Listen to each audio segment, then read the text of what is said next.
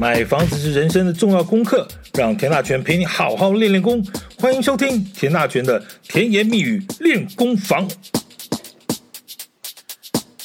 二零二三年房地产市场的总回顾呢，除了平均地权条例修正案之外呢，还有两个重要的议题，就是中央银行的第五波选择性信用管制以及囤房税二点零。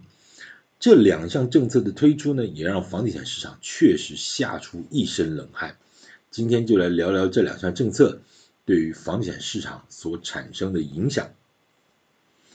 对于这个房市管制呢，一直扮演着很重要的角色的中央银行呢，在今年的六月十五号举行今年第二季的理监事会的时候呢，超出各界预期的推出了一个所谓的第五波房市选择性信用管制。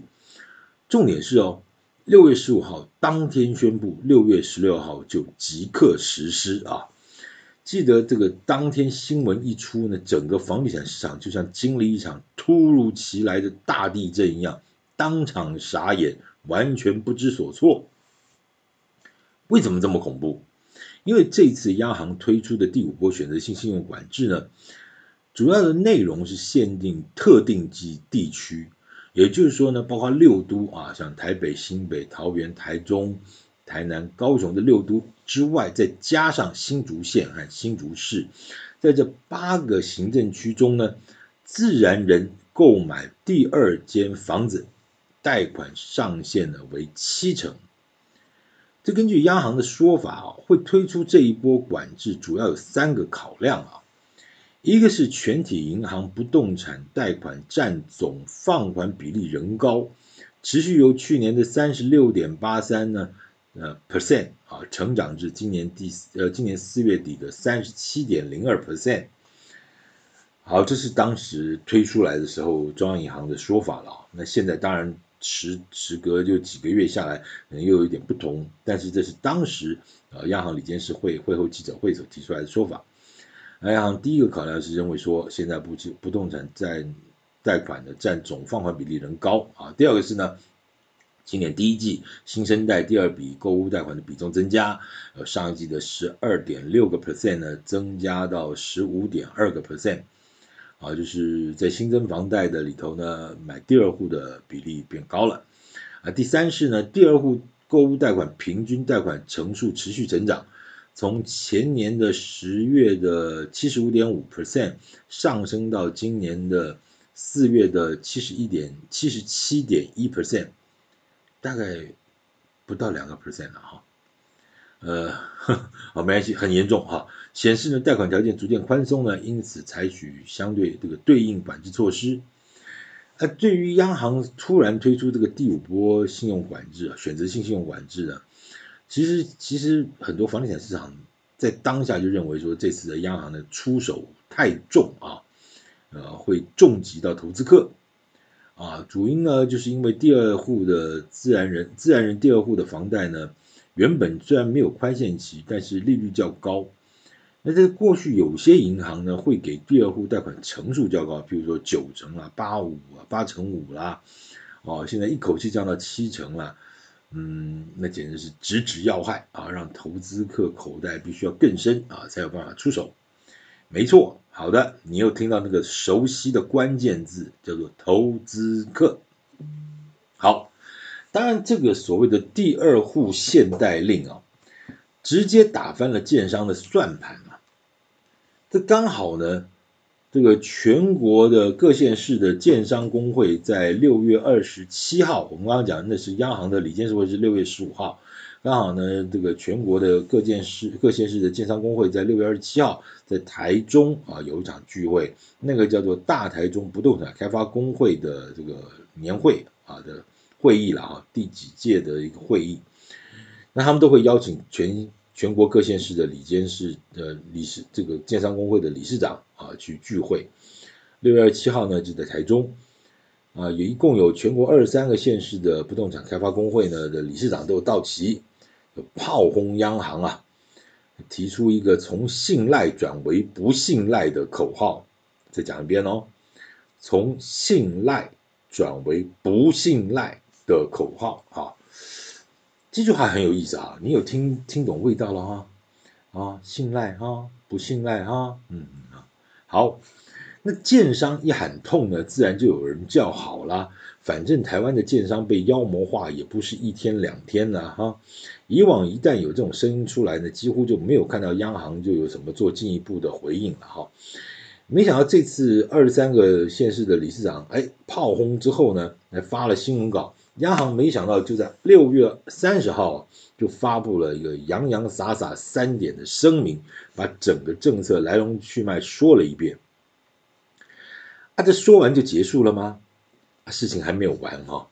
那过了一个礼拜呢，在七月六号的时候，行政院的院会的会后记者上呢，记者会上呢，这个行政院的发言人呢又转述啊，说杨金龙总裁呢在行政院会中表示啊，央行这一套的管制措施意外冲击到先买后卖的换屋族，所以央行会和各金融机构研拟修正方案。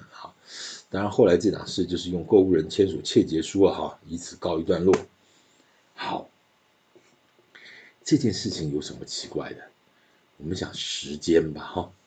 第一个时间是六月十五号发布，六月十六号就实施，这种叫做斩立决了哈。这种做法其实过去央行也做过几次啊，就是一旦宣布了，第二天就实行啊。那这一次呢，这个央行呢，就所以在做什么？六月十五宣布，六月十六号这个实施，这不奇怪，这不奇怪啊。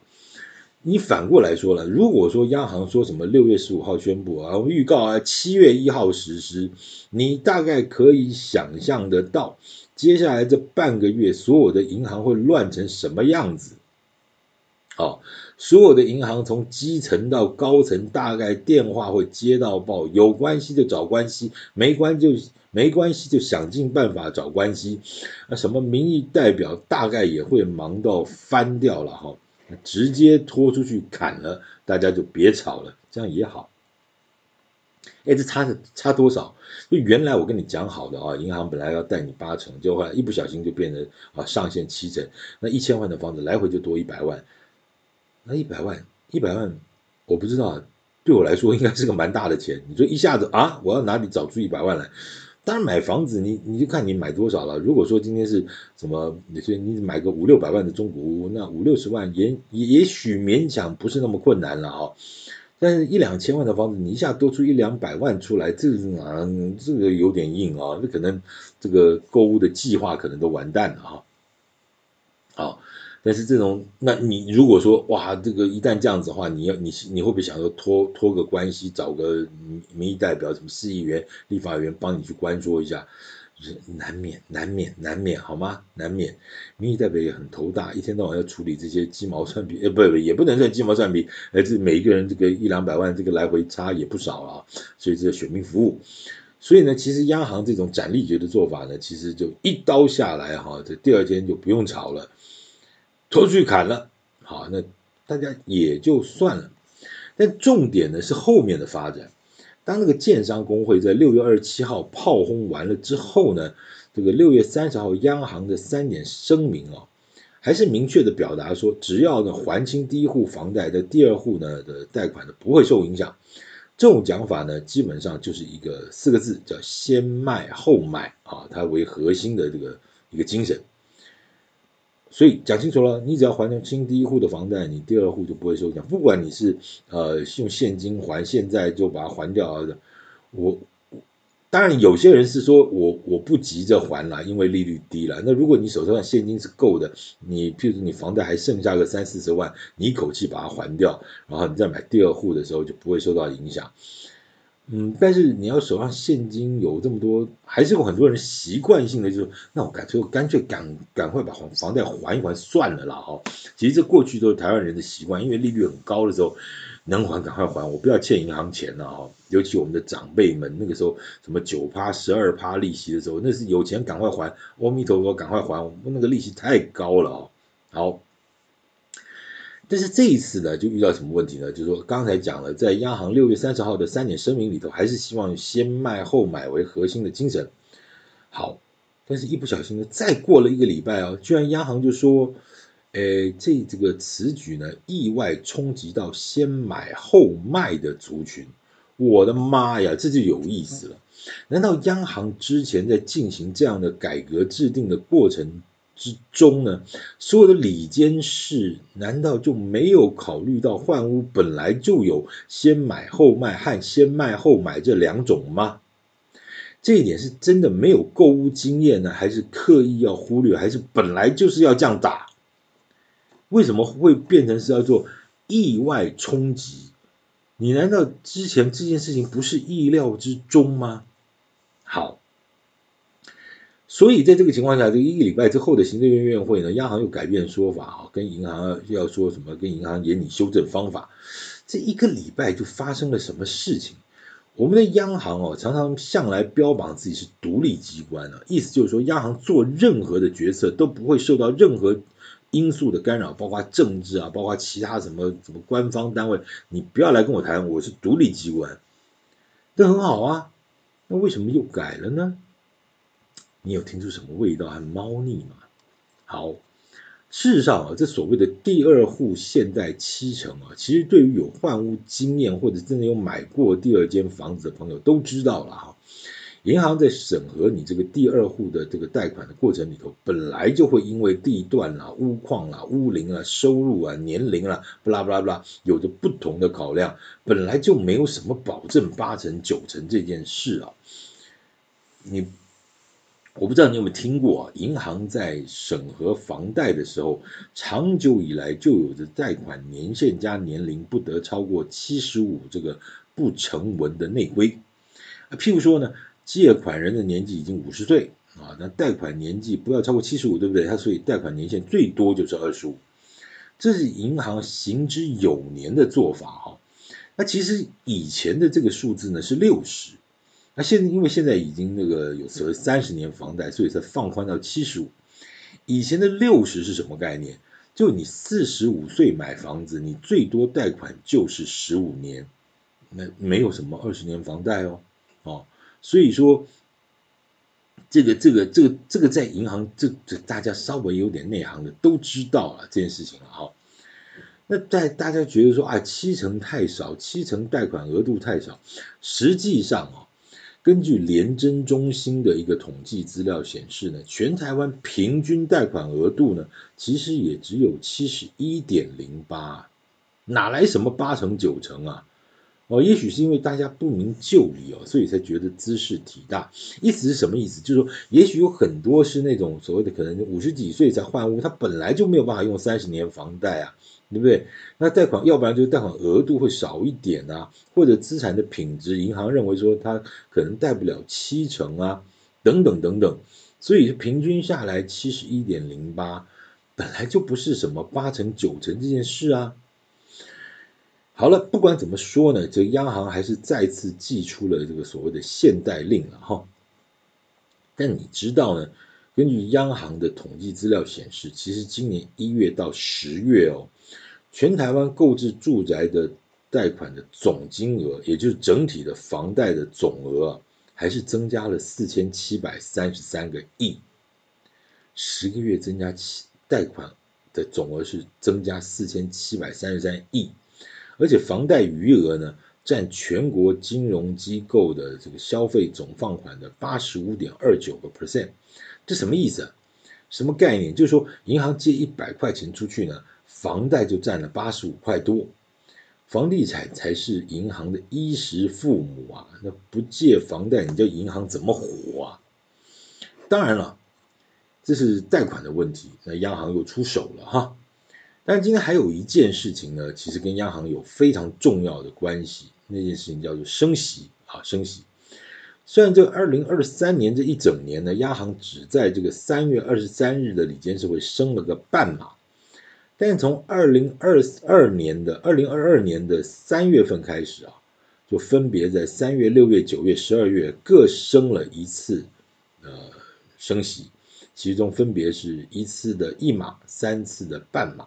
那连同今年三月这一次呢，就一共升了五次，啊，总计呢升了三码，重贴现率也从一点三七五呢升到了一点八七五，房贷呢，大家也突破了两趴，目前五大行库的平均房贷利率也到了二点零八左右。哎，这二点零八是稍微下来嘞，最高是二点一耶，啊，这几个月已经下来，甚至已经有一点二点零六的这种啊这个贷款利率了。那当然，在是升息的过程里头了，我们就讲说，从之前的那个什么一点三五趴、一点三六趴，啪一下变成二点一、二点零八。这样升息呢，确实造成现在很多房贷族不小的压力了哈。所以同在此同时呢，内政部也出手了，提出了一个中产以下自用住宅贷款户的支持专案。啊，截至到目前为止呢，已经有七十万户提出了申请，也有超过了四十五万多户呢领到了这个总计三万块的利息补贴。讲句实话，这一点呢，我确实要给政府拍拍手了哈。升息其实不是谁的错了。国际经济的这种动荡和变化呢，央央行采取这个升息的手段呢，希望抑制通膨，说到底也是无可奈何的事情。但是对于这些老老实实缴房贷的老百姓来说，他的感觉上就有点无辜了啊。所以证实政府呢适时这个介入拉一把，其实确实是好事一件了啊。啊，至于明年会不会降息这个题目，呢就有的吵了哈。这个几乎每个三五天都有个不同的答案呢、反正老美那边有各种的老鹰和鸽子飞来飞去、啄来啄去、咬来咬去。一会儿说二零二四年年中会降息，一会儿又说通膨状况未改善，降息时间会延后，一会儿又说通膨状况明显改善，所以明年会降息三次。我的老天爷，你发现一个礼拜就会有好几种版本。反正好像整个地球就绕着美国在转了哈，老美打个喷嚏，这全世界都重感冒，这种状况，反正好像大家也都习惯了哈。好，重点是现在看起来似乎大概可能美国在明年会出现降息，至于到底是三次几次不管了，反正总而言之是有这件事，这也造成前前一阵子那个美股又大涨疯了一样啊。好，重点是如果老美真的降息了，咱们台湾跟不跟呢？升息就跟着升，那降息要不要跟着降呢？如果台湾的央行也跟着降息，那对于房地产市场又不会又会不会造成什么样的影响？这一点可能是二零二四年很重要的一个观察重点了啊。虽然说央行总裁之前也讲了，就是说不是别人怎么样我们就跟着怎么样。那那我真的没有礼貌的问一句，那之前美国怎么样的时候，我们干嘛一直要跟着怎么样呢？升息你要跟，降息啊，对不起啊，不是人家要降，我们就要降。好，你说的都对，你说的都对，哈，OK，好，好。二零二三年房地产市场还有一个跟钱有关的，就所谓的囤房税二点零了哈。这个目前还卡在立法院吵来吵去，不知道会不会在这个会期通过的一个法案呢？在录音的当下呢，呃，还没有答案啊。啊，当然有一个最新的变化，就财政部现在规划里头呢，预计将全台湾的二十二个县市呢分成三组。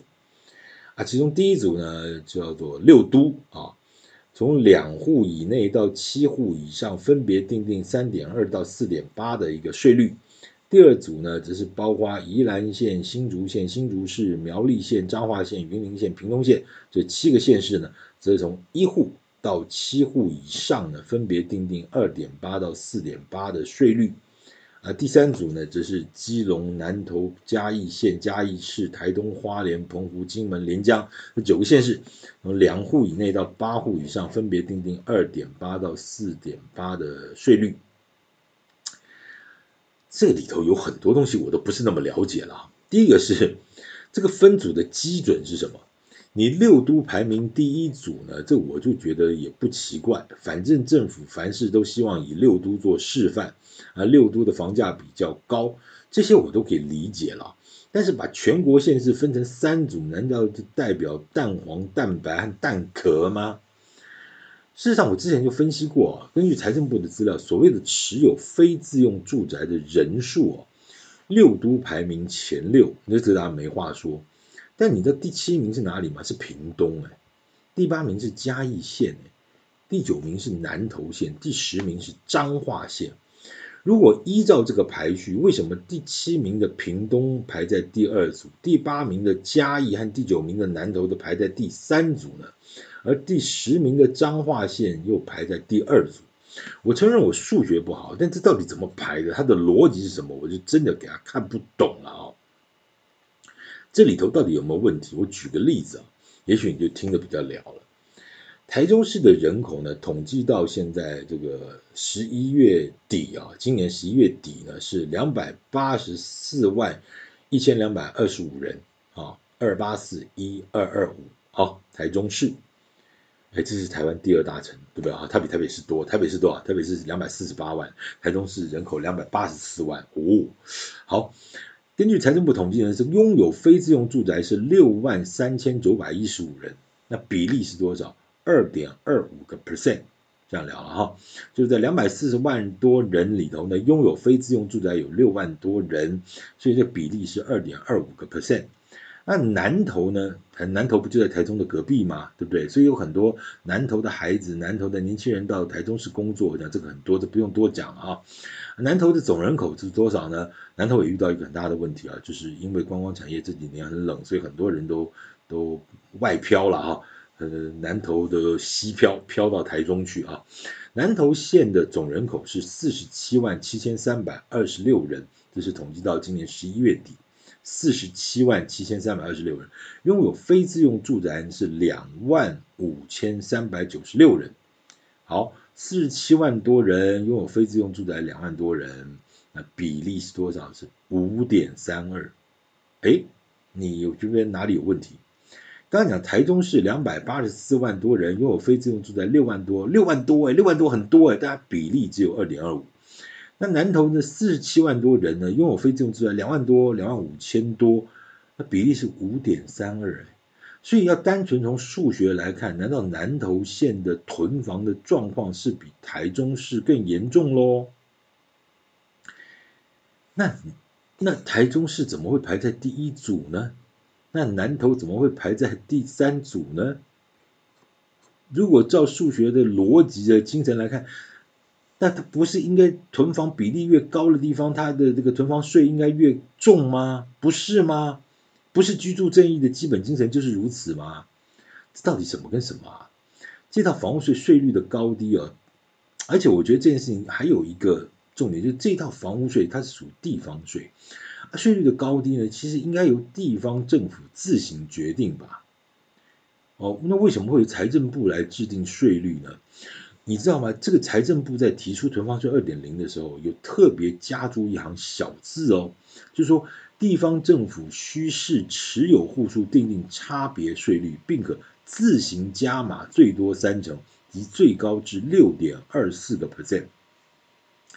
这是财政部提出的原则，就是说你地方政府你可以自行加码多少，你自己去定。那谁来定？地方政府不会是什么地方财政局，而是要经过地方县市议会，对不对？你你南投县你有县南投县议会，台中市有台中市议会，这些这些都要经过市议会通修法通过。那怎么会是财政部来下这个指导棋呢？这不是地方税、地方自治的精神吗？那这是真的让人猜不透了哈，呃，我不懂政治，我数学也不太好。总而言之，我觉得这个逻辑是不通的啊。嗯，事实上啊，从以往加税的经验来看啊，无论是调高房屋税或地价税，每次加税以后呢，房租就上涨。这样的经验已经使得全国的租金指数连续十几年没有回过头。我像你那个新闻随便一看，你都知道。才十几年，就是几几十年没有回过头了，不要说十几年，那还要这么继续玩下去吗？啊，房租上涨没关系，没关系，政府有租金补贴。好，来，政府呢向房东多收了税，那房东再向房客多收了房租，然后呢，房客再向政府申请租金补贴，这是一个什么样的循环啊？这怎样？就创造现金流吗？一块钱在三个人手上转一圈就解决了所有的问题吗？是这样子吗？是很好玩吗？我个人觉得政策对于房地产市场的影响确实很大，但是房地产市场自有它的一个机制啊。从一开始刚推出的时候，也许因为大家的不了解啊，就开始风声鹤唳，甚至狂风暴雨。呃，到后来，随着一些施行细则的逐渐明朗化，再到市场的运作层面呢，慢慢就会趋于平静和稳定。该买就买，该卖就卖啊。那如果这些制度和政策的制定啊，能够让整个市场呢更健全，短期的调整和动荡呢，也许是必经的一个过程。但是还是回到那个重点是，你这个政策制定的时候，它的逻辑、它的执行的策略，甚至它它的演你的过程，到底够不够细腻啊？央行真的不知道换物有先买后卖和先卖后买这两种吗？呃，财政部的地方税不是财政部的说囤房税，不是应该地方政府来做吗？那你现在在制定什么游戏规则，下什么样的指导棋呢？你只要把那个所得税法修完，应该大原则就确定了嘛。就是实际上的各地方的税率，应该是地方自治的精神吧。这几点也许是稍微在健全房市措施的过程里头，在执行层面，呃，也许稍微有一点点美中不足的事情，这是我个人的看法啊。当然。长官们还是智慧的，长官们还是英明的。我们相信呢，这些政策呢，还是可以让这个台湾的房地产市场更健全的。好吧，还是要叹口气。好，感谢今天收听，呃，请继续关注田大全的甜言蜜语练功房，谢谢。